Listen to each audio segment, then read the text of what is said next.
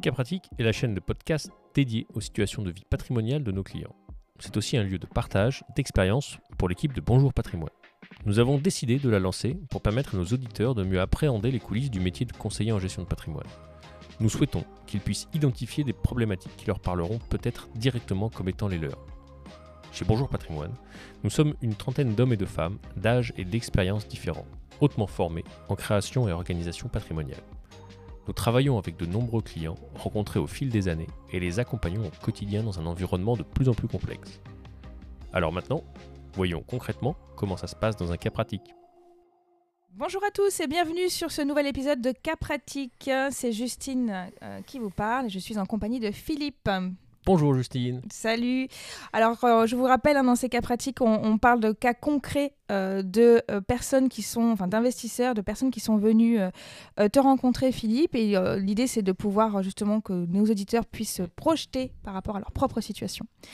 Aujourd'hui, euh, on va parler de Nicolas et Clara qui ont euh, 45 et 46 ans, pardon, 46 et 47 ans pour être très précis, et ils ont euh, trois enfants. Madame en a deux, plus précisément, qui sont adultes aujourd'hui, et ils en ont un en, commun, le petit Julien. Euh, ils sont paxés et il me semble qu'ils sont venus te voir une première fois en 2015 à propos d'un un investissement euh, immobilier qu'il fallait euh, optimiser. À l'époque, tu avais euh, préconisé de, les, euh, de le placer en LMNP, euh, c'est ça Euh, ouais, ouais, ouais, tout à fait. Alors, des- euh, je crois que c'est plutôt 2016, enfin 2015-2016 dans ces eaux-là. Ouais. Première entrée en relation euh, pour euh, travailler un petit peu la capacité d'épargne, la capacité d'endettement, et puis bâtir voilà, les prémices, entre guillemets. Donc ça, ça nous remonte quand même à 8 ans, Mm. donc j'étais un peu plus jeune. Et voilà, c'était vraiment les prémices de la construction patrimoniale. Euh, donc on a mis en place effectivement un premier investissement en LMNP dans une résidence de, de services gérée, qui se passe très très très très bien. Euh, et on a mis en place aussi un contrat d'assurance vie avec des versements réguliers pour le coup. Voilà. Euh, forcément, ben, on était en relation entre temps, donc euh, le temps que tout se mette en place, que le- le- leur premier investissement soit livré. Euh, de tête comme ça, sincèrement, je m'en rappelle plus, mais je pense que c'était une livraison euh, 2018-2019 Ouais, deux, trois dans ans. ces eaux-là, un- Mm. un, peu après, enfin 2-3 ans après, 2 ans après, je pense en vrai. Euh, donc forcément, bah, on s'est suivi, on les a accompagnés dans le montage de l'opération, dans le suivi de l'opération, Mhm. dans la mise en place, dans la gestion de leur contrat d'assurance vie. Euh, on les a accompagnés. Voilà. Donc, on- en fait, je dirais, à minima, on se voit euh, une fois par an pour faire le point Ouais. sur la gestion de leur contrat. Pour faire le suivi. Euh, voilà. Et c'est vrai que pour faire le suivi, bien sûr, euh, on a mis en place des arbitrages en fonction des conjonctures de marché, etc. etc. Et puis, c'est vrai qu'ils sont revenus vers moi pour des problématiques nouvelles. euh, Parce que leur vie a un voilà. peu changé, les enfants, Ouais, il y a les ils enfants, ont bah, deux forcément, enfants les qui enfants ont grandi. ont grandi. enfin, voilà. Ils arrivent aussi au bout d'un crédit immobilier, celui de leur résidence Ouais. principale, donc potentiellement une capacité d'investissement supplémentaire. Et donc là, on va parler un petit peu d'optimisation. Du coup, qu'est-ce qu'ils doivent faire pour euh, profiter au maximum de ce, de, ce, de ce qui leur arrive dans les prochaines années Ouais, exact. Et en fait, le... donc, ouais, il y a eu deux problématiques quand ils sont venus nous voir. Problématique numéro un, euh, bah, c'était, euh, mine de rien, comme pas mal de nos clients, en vrai, euh, je paye beaucoup d'impôts, Mm. la, la note fiscale augmente. Donc, ça, c'était une de leurs premières problématiques. Et une deuxième problématique, c'était comment euh, on commence à réfléchir, entre guillemets, à qu'est-ce qu'on va faire de notre capacité d'endettement, notre capacité d'épargne, euh, une fois qu'on aura fini de rembourser le, le crédit de la résidence principale. Parce que, le- effectivement, comme tu le disais, euh, le crédit qui arrive à échéance, c'est leur crédit de résidence principale, donc qui arrive à échéance dans 5 ans, qui dégage quand même une capacité nouvelle de l'ordre de 1200 euros par mois. Donc c'est pas pas, rien. pas Mm, rien, hein, ça, commence à effectivement. être, ça commence à être sympa dès lors que on a fini de rembourser la résidence principale, c'est vrai que ça dégage quand même, euh, une belle capacité. Et euh, aussi, le petit truc qui est rigolo, enfin voilà, c'est qu'en 2016, en fait, on leur avait déjà conseillé, donc on a fait un investissement euh, en location meublée non professionnelle, sur un régime BIC non professionnel, et on leur avait conseillé, effectivement, à l'époque déjà, de mettre un appartement qui détenait depuis pas mal de temps, c'est un appartement qui est détenu depuis 2001 Mhm. en, en location meublée aussi, parce que c'était un petit appartement, un T2, et ça s'y prêtait euh, relativement bien. Euh, donc on leur avait conseillé ça. Et, et voilà, donc on avait déjà entamé ce process-là, et, et on est reparti un petit peu de ce point-là, un refresh par rapport aux problématiques qu'ils nous avaient posées, notamment une problématique euh, voilà, fiscale. Oui, parce que c'est vraiment un objectif euh, pour beaucoup d'entre nous et beaucoup d'entre vous qui nous écoutez. Euh, du coup, euh, donc sur ce rendez-vous qui a, été fait il y a pas longtemps, euh, là tu refais le point sur l'ensemble de leur situation, tu revois leurs objectifs et le détail, je dirais, le détail financier, tu repars sur des calculs pour justement répondre à, leur, à leurs besoins. Donc est-ce que cet appartement, faut le revendre ou pas? Et qu'est-ce qu'on va faire de cette capacité? Ouais, ouais, tout à fait. Une des questions, c'est vrai, euh, c'était entre guillemets, est-ce que je conserve ou pas cet appartement-là? Euh, C'est des questions qu'on voit assez souvent, qu'on a assez souvent. Euh, en fait, il faut l'appréhender sur deux spectres. Donc, c'était un appartement locatif. Mhm. ok donc qui générait du revenu, sur lequel il n'y avait plus de crédit en cours. Donc ça, c'était premier, premier sujet. Est-ce que je le garde ou pas? Et quand on, quand on analyse en fait un bien sur on le garde ou on le garde pas, il faut se poser deux questions.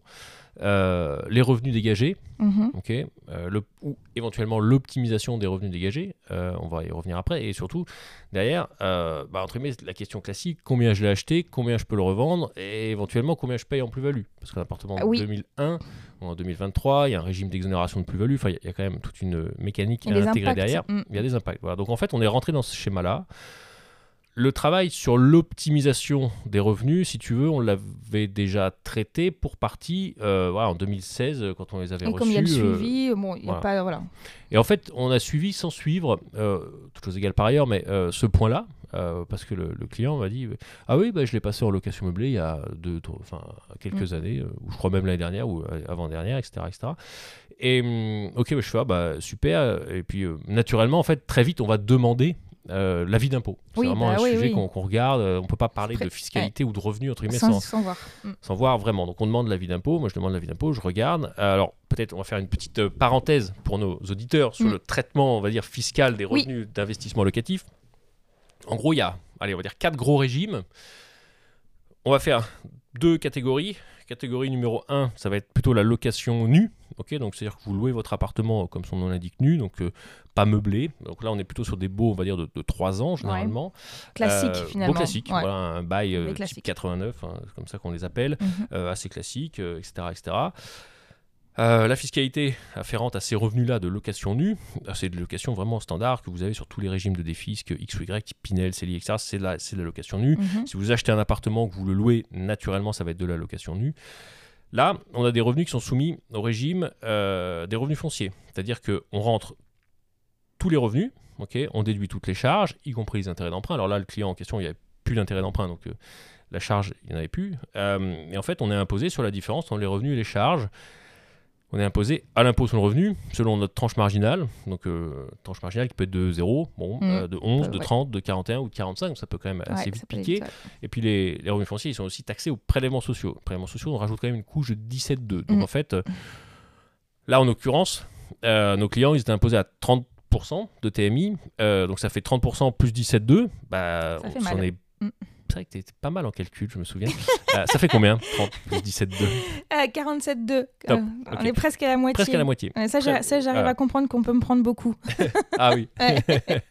Euh, et donc, du coup, bah, concrètement, c'est ça. Ça- C'est un bien qui générait euh, de l'ordre de 10 000 euros de revenus.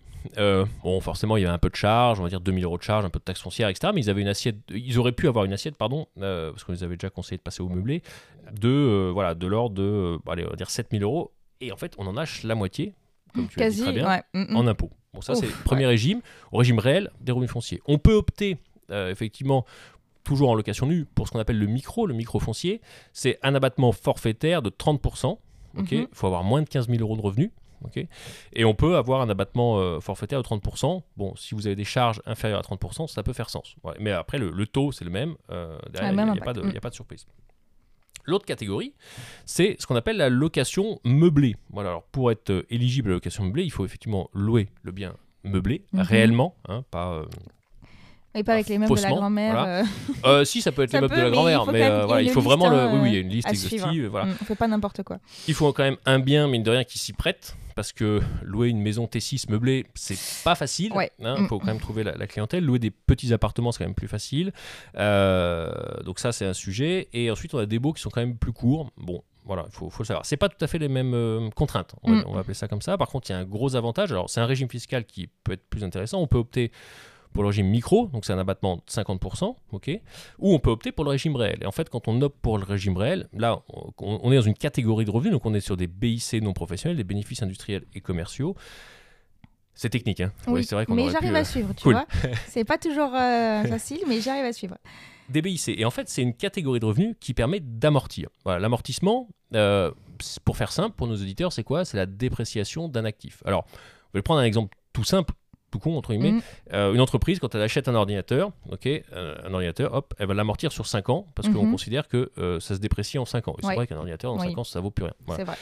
Sauf que comptablement, en fait, on va restocker les amortissements. Donc, en fait, c'est votre prix d'achat divisé par 5 et chaque année, vous régénérez cette partie. En fait, les amortissements, c'est pareil. Principe, euh, en fait, l'immobilier, de façon globale, va s'amortir entre 25 et 30 ans sur, vraiment, c'est des grosses portes ouvertes que Ouais, j'enfonce, mais large. Mm, mm. euh, sur à peu près 90% de l'assiette, peu ou prou, enfin voilà, c'est- il y a des trucs qui s'amortissent Mhm. pas, enfin bref, on rentre pas dans le détail, c'est pas l'objet. Et donc en fait, c'est très cool parce que ça permet de générer une charge virtuelle.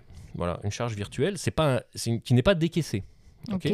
Donc en fait, le résultat euh, fiscal, le résultat comptable, il peut être nul parce que l'amortissement, en fait, il va, il va venir euh, en charge, mais c'est une charge qui n'est pas décaissée. Donc c'est, c'est, voilà, c'est vraiment une charge virtuelle, en fait, ce qu'on, appelle, qui fait que en fait, votre résultat, il est nul. Donc en fait, la pression fiscale sur ces revenus-là, elle est quand même très faible. Voilà. Alors, pourquoi tout ça? Petite parenthèse, on a Mm, mm. dit, on va pas Ouais. s'enflammer non plus, histoire de ne pas perdre tout le monde. Euh, on avait conseillé, pour le coup, euh, de passer en meublé. Bon, le client me dit, ouais, je suis passé en meublé. Donc du coup, je, re- je reprends le fil de, de ce que je te disais. Je regarde la vie d'impôt. Bon, et là, je vois micro. Je suis micro, bon, ok. C'est-à-dire que abattement forfaitaire de 50%. Puis je regarde, je regarde, je regarde, je vais jusqu'au bout de la vie. Ok. Euh, L'autre opération qu'on lui avait conseillée en LMNP, euh, pour le coup, elle est au réel, Mhm. réellement. Donc ça a généré un déficit, mais à la marge, Ouais. un déficit dû à l'amortissement, hein, pour le coup de 200 euros. Ok. Et les, les revenus, entre guillemets, qui touchaient de l'appartement, euh, bah, c'était revenu brut 10 000 euros, abattement de 50%, de l'ordre de 5 000 euros, Mhm. entre guillemets, de, de revenus taxables. Bon. Et voilà, on fait le point. Euh, toujours, ce qui est très important dans notre métier, c'est la projection. Ok, on va se projeter. On regarde à l'instant T, je regarde son avis d'impôt. Donc, euh, effectivement, abattement de 50% sur les revenus. Les autres, on avait un peu de déficit à côté lié aux autres euh, revenus euh, BIC. Et il avait du report des déficits non utilisés des années précédentes liés à l'investissement en LMNP qu'on lui avait conseillé. Mm. Pareil de 200 euros. Donc tout ça cumulé faisait que cette année, en fait, on arrivait dans cette catégorie de revenus, parce que l'impôt sur le revenu, c'est un impôt catégoriel, Oui. donc tous les revenus sont traités par ligne, en fait, à 2300 euros à peu près. Sauf qu'il avait cramé, consommé tous ses déficits. Et que s'il reste en micro, l'année prochaine, il se prend un tampon Ouais, fiscal c'est- sans s'en rendre Là, compte. c'est- on est Voilà. arrivé à l'année charnière, en fait. Euh, Il nous a rencontrés au bon moment Ouais, si je fais simple. Euh, donc qu'est-ce qu'on fait? Bah, On regarde, on fait une simulation, on dit bah voilà, l'année prochaine, avec les mêmes revenus, euh, sans déficit reportable, etc., sans rien faire, vous allez passer de 2300 à 4500 euros en fait, de revenus. Donc forcément, bah, la, la pression fiscale augmente Bien de facto, tranche marginale plus, euh, plus euh, prélèvements sociaux, sans rien faire, il a une facture fiscale qui augmente de, de l'ordre de 1000 euros. Voilà. Si vraiment il avait rien fait. Nous, qu'est-ce qu'on fait? Bah, On regarde, on fait ok, bah, en fait, tout simplement, est-ce qu'il serait pas pertinent On se rappelle la question à la base hein, du, du client, c'était est-ce que je garde ou pas Blagnac Mm, mm. Euh, notamment parce que vous voyez que la pression fiscale a augmenté. Et en fait, on dit, ben, on pourrait, option 1, si vous le gardez, entre guillemets, passer au réel. Oui, là, on change. Voilà, ouais. passer au réel, parce qu'on on amortit le bien. Euh, et dans ce cas-là, bah, il n'y a plus ce problème-là. Et c'est là, on est vraiment dans l'optimisation de l'existant. Donc ça, ça répond à une partie de la question qui était euh, optimisation fiscale. Ouais, Après, à la question est-ce que je garde? En fait, on se pose la question de la rentabilité. Et dans la rentabilité, qu'est-ce qu'on regarde sur un bien, sachant qu'il n'y avait plus de crédit? Les loyers, proportionnellement au prix d'achat, à la valeur du bien. En fait, tout simplement, c'est un ratio. hein. La rentabilité, c'est les loyers sur la valeur du bien. Vous allez avoir un pourcentage. ok? Les loyers bruts, les loyers bruts, enfin net, pardon, de charge et les loyers nets de fiscalité. et en fait, quand on a posé un petit peu tous les chiffres, euh, bon, on se rend compte que, j'ai j'ai plus, j'ai plus les datas exactes, enfin, après je peux, je peux les regarder, mais en gros, aujourd'hui, au micro, il avait à peu près une renta de 4,20 Mhm. net, ce Oui. qui est pas mal. hein. Franchement, pas mal, pour, pour ouais. de l'investissement locatif, c'est pas, pas complètement dégueulasse, dégueulasse. Euh, en le passant au réel, donc en amortissant le bien, on, on prenait euh, quasiment un point de renta supplémentaire. On arrivait à 5,10. Donc c'est qui est quand même cool. Donc quand on ce que je disais tout à l'heure, c'est que en fait, quand on réfléchit à un bien, est-ce que je le garde ou est-ce que je le garde pas, c'est est-ce que j'ai besoin de dégager du cash Ouais. Est-ce que je vais me faire tamponner sur la plus-value ou pas? Est-ce que c'est un actif qui est rentable? Qu'est-ce que j'en fais dans mon patrimoine? C'est en, en gros les, les questions auxquelles il faut répondre. Donc là, la première question, la première réponse, pardon, enfin bref, c'est euh, ok, c'est un actif qui est plutôt rentable. Voilà. C'est un actif sur lequel il n'y avait pas de crédit, donc il aurait pu dégager du cash, mais pas de besoin particulier. Euh, si on touche des revenus sans fiscalité, c'est quand même pas mal. Mm, mm. Voilà, sur un- ça permet de valoriser. Après, c'était dans un, c'était un actif qui est euh, en périphérie euh, toulousaine, euh, voilà, plutôt, euh, voilà, plutôt dynamique comme marché. Ouais, Enfin, donc ça- facile ça- à ça louer. s'y donc, prête, euh, ouais. voilà. On a fait des calculs de plus-value.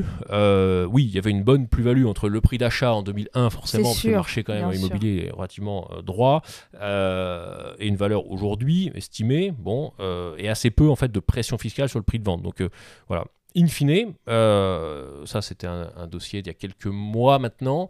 euh, bah, on a dit au client, votre bien c'est un bien qui est relativement rentable. euh, on peut encore optimiser un peu la pression fiscale Mhm. en fait dessus, ne serait-ce que juste en bougeant en fait le- les curseurs. Oui. Et en termes de plus-value, bah, pas forcément de besoin aujourd'hui de liquider. Ça peut être intéressant de le conserver s'il n'y a pas d'autres projets derrière.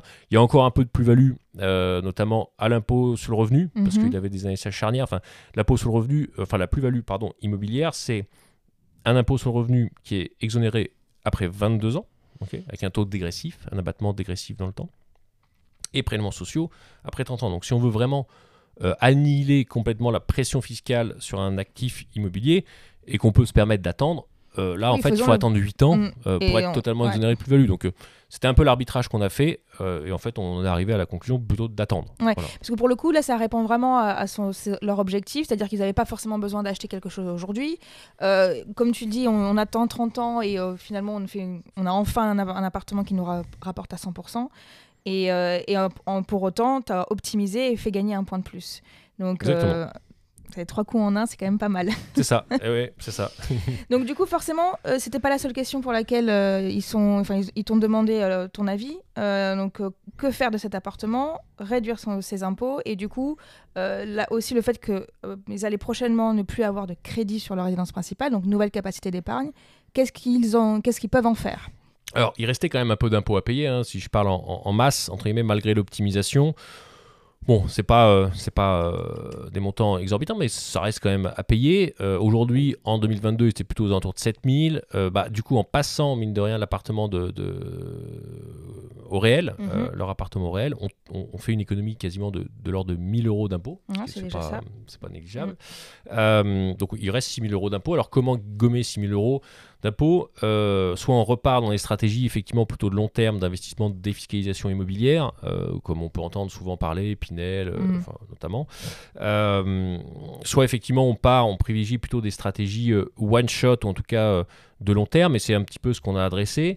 Euh, on, a, évo- on a évoqué la solution Girardin industriel, qui est un, investissement effectivement où on va soutenir euh, l'économie industrielle dans les dom-toms notamment. Alors il faut savoir que c'est l'un des seuls Enfin, c'est oui, euh, c'est l'un des seuls investissements qui permettent de défiscaliser plus que le montant investi, pour le coup, avec un ticket minimum euh, de, assez faible, puisque au final, on est aux alentours de 4000 euros. Voilà, donc il faudrait que je fasse, euh, les, calculs pour voir un petit peu, mais en gros, en investissant en 4000 euros, on peut gommer quasiment euh, 5500 euros d'impôt sur le revenu. Voilà, donc c'est pas négligeable. L'enrichissement immédiat, il est de l'ordre de, de 5000 euros. Euh, ouais, non, pardon, je dis une bêtise, de l'ordre de, 5500 de, de 1500 euros, on va y arriver. Ok, on investit 4000, on défiscalise 5500, ça fait 1500 euros Mhm. d'en- d'enrichissement. Euh, donc ça, c'est ça c'est quand même pas mal. Euh, on travaille one shot. Autre solution euh, sur ces problématiques-là, c'est de travailler euh, l'épargne retraite, qui est aussi malgré tout un, un vrai sujet. C'est un sujet qui avait jamais été travaillé sur ces clients-là pour le coup avec euh, donc euh, voilà par exemple on faut savoir et je vous invite si vous écoutez le podcast à aller regarder votre avis d'imposition à la fin vous avez en fait un, un- un encadré, euh, enfin c'est pas un encadré d'ailleurs, vous avez un passage qui s'appelle plafond épargne retraite. Voilà. Ça permet d'aller chercher euh, en fait ce que vous pouvez euh, investir dans une solution d'épargne retraite. Alors il faut savoir que l'épargne retraite a été quand même euh, bien refondue, on va dire en 2019. euh, voilà, parce qu'avant on parlait de PERP notamment, plan d'épargne retraite populaire, maintenant on parle de plan d'épargne retraite, c'est des contrats qui sont quand même beaucoup plus qualitatifs, on peut faire de belles choses. Euh, et ça permet, ça, la vocation première, c'est, euh, bah, ça reste des produits de tunnel retraite, mais où l'objectif c'est de euh, préparer sa retraite. Mm. Voilà. On peut y verser euh, jusqu'à euh, 10% de sa rémunération. Il y a des plafonds, ok. Euh, mais chaque année, voilà, retenez que en gros, vous avez un minimum qui est 10% du plafond annuel de la sécurité sociale et un plafond propre à vous qui est 10% de votre rémunération. Voilà. Donc là, on a regardé ce sujet-là. Euh, en, en- en regardant les plafonds de monsieur, alors il y a les plafonds de monsieur, les plafonds de madame. euh, on peut aller chercher donc les plafonds des trois dernières années, celui de l'année en cours, N-1, N-2, N-3.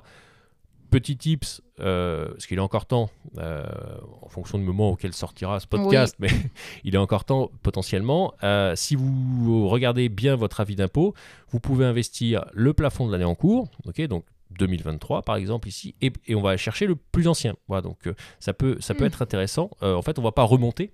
Ok, on va pas faire euh, Une 2023, par ligne, 2022, ouais. 2021, 2010, 2020, pardon. On va faire 2023, 2020. Donc si vous voyez sur votre avis d'impôt que vous avez un gros plafond euh, 2020, ça peut être intéressant d'attaquer. Pourquoi? Parce que a un pic de rémunération, parce que, parce que, parce que, bref, Les besoins. ouais. ça se regarde euh, et c'est des vraies solutions, sachant que l'effet fiscal, pour le coup, il est intéressant. Euh, tout à l'heure, je vous parlais du charade industriel, où vous avez un enrichissement à très court terme. Là, sur une solution épargne retraite, en fait, imaginez, vous versez 10 000 euros, vous êtes dans une tranche marginale à 30%, ok bah, vous allez gagner 3 000 euros d'impôt. Vous allez déduire en fait le montant de versé ok, de votre revenu imposable. Voilà. Donc c'est quand même intéressant. Euh, si vous êtes dans une tranche marginale à 30%, si vous gommez vos revenus de 10 000 euros, bah, en fait, vous faites une économie fiscale assez mathématique de 30%. Voilà. Donc en fait, votre effort réel d'épargne, il est pas, enfin voilà, il, il est que de 7 000 euros. En fait, c'est ça qui est quand même euh, assez intéressant à, à- à avoir à l'esprit. D'accord, j'imagine, euh, du coup, à partir de ces précaux, il y a forcément aussi un sujet de succession euh, qui entre en jeu, notamment par rapport aux enfants, le fait qu'ils soient paxés. euh, du coup, j'imagine que c'est quelque chose que tu as abordé avec eux. Exact, exact, exact. Alors, paxé, Mm. ok. Un enfant commun, Ouais. madame a deux enfants, premier lit. Euh, et donc, forcément, euh, bah, hormis le pax, euh, rien de préparé. Ouais, pas de testament, donc conséquence. Désastreuse, ouais, désastreuse. Ça, alors, sait pas forcément. hein. non, c'est vrai que ouais, tu fais bien de rebondir parce que quand on a préparé, on n'a pas évoqué ce sujet, mais je, je- très bien. Euh, oui, alors pourquoi c'est désastreux? Euh, Vous êtes paxé, c'est bien. Vous êtes paxé peut-être pour une économie fiscale ou pas, encore que bon. Ouais, un peu d'amour aussi, quand Ah, ah, d'accord. Euh, bref, mais euh, sachez que voilà, le, vous n'êtes pas héritier. C'est pas parce que vous êtes paxé que vous êtes héritier. Le partenaire de Pax, ok, n'est pas héritier. Donc euh, ça c'est problématique. Et vice versa. Donc retenez ça, pas héritier. Donc en fait, il hérite de rien. Le patrimoine va aux enfants, ok. Et à contrario, vous pouvez très bien entre guillemets avoir fait un testament, mais ne pas être paxé. Ah, ok, Ok. à savoir. Bah oui, après, après, on peut léguer euh, entre guillemets, une partie de son- en fonction des enfants, la réserve Ouais. etc., etc. Je ne vais pas rentrer dans les détails, mais on peut léguer une partie de son patrimoine entre guillemets, euh, à n'importe qui. Euh, mais s'il n'y a pas de lien de filiation, entre guillemets, euh, bah, c'est quand même 60% de droits de succession. Bon. Donc en fait, vous avez fait un testament, vous n'êtes pas paxé, vous payez 60% de droits, ok, vous êtes paxé sans testament, il n'y a pas d'héritage. Bon, alors vous, vous me voyez venir, la conclusion c'est paxez-vous et faites Ouais, un testament. faites un Bref testament. parce que vous avez à peu près les mêmes avantages que le conjoint. C'est-à-dire que vous héritez ok, en fonction de ce que vous avez légué, entre guillemets, mais c'est le testament qui vous institue héritier en tant que partenaire de Pax, et le Pax vous permet d'économiser et d'avoir le même régime fiscal que le conjoint suivant, à savoir euh, absence de droit de succession. Voilà, donc euh, ça c'est quand même assez important. Euh, Paxer, c'est bien, mais vous héritez de rien avec une économie fiscale, mais comme vous héritez de rien, ça sert à rien. Euh, faire un testament sans être paxé, vous héritez, vous payez pleine balle. Bon, donc paxez-vous et faites un testament. C'était une de nos préconisations, effectivement, si, si je synthétise un peu le sujet. Euh, un des seuls points, entre guillemets, et, et pour le coup, euh,